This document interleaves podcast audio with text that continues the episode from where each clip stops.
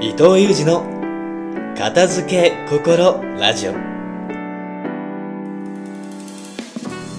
この番組では空間心理カウンセラー伊藤裕二が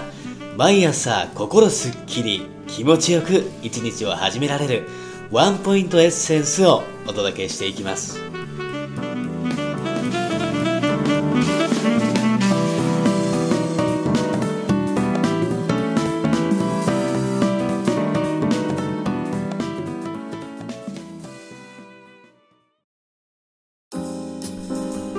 おはようございます。空間心理カウンセラーの伊藤裕二です。今日もすっきり気持ちよく朝をスタートする片付け心ラジオがスタートしました。今日もリスナーの皆様からいただいたご感想をもとにしてうまくいく未来より心素直に生きることというテーマでラジオをお届けしていきます。それでは早速ご感想から。今日は千葉県在住のパンダさんよりご感想をいただいております。伊藤様初めて感想をメールするので何から言えばいいのかわからないのですが文明が滅びる法則に共通する部屋が荒れる3つの法則を読んでとても感動したのでメールさせていただきました。私は介護の仕事をしており小さな事業所ですが管理者をしています。介護の仕事は好きなのですが管理者という立場なので事業所運営もしなければならず運営については全くの素人。また性格的に管理者は向いていないと考えながら毎日仕事をしていました。事業所運営は私がしたい仕事じゃない。スタッフさんの管理なんて私にはできない。そんな風に考えながら仕事をしていました。しかし文明が滅びる法則に共通する部屋が荒れる3つの法則を読んで何かがピタッとはまったんです。介護の仕事も事業所運営にも当てはまる。介護の仕事は戦中戦後と皆様が頑張ってくださったから私たちは安心した生活を送れている。その感謝の気持ちを忘れてはいけない。その感謝の気持ちを介護でお返しさせていただきたい。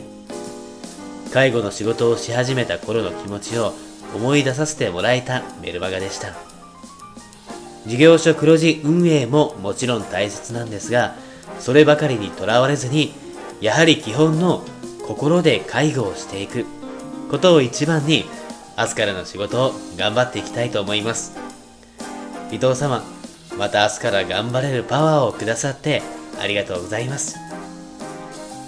パンダさんありがとうございます。伊藤も空間心理カウンセラーを始めた当初は純粋に部屋と心の相関性についてを突き詰めていました。でも独立して時が経つにつれて売り上げを意識して事業発展を考えるあまりに原点のピュアな気持ちを忘れていた時期がありました。そしてそんな時期は見事に何もかもがうまくいかなくなりました。でもそこから再び流れを変えることができたのは原点のピュアな自分の気持ちを思い出すことができたからでした。うまくいかない時ほどうまくいく方法を探し求めてより良い解決策を求めてしまうものです。でも本当に大切なことはうまくいく未来を作っていくことではなく原点の気持ちのままでいつまでも心に素直に今を生き続けること。伊藤もパンダさんのご感想からより素直な力をいただきました。共に初心の気持ちを忘れずに今の仕事を真摯に取り組んでいきましょう。パンダさんご感想どうもありがとうございます。それでは今日のラジオはここまで。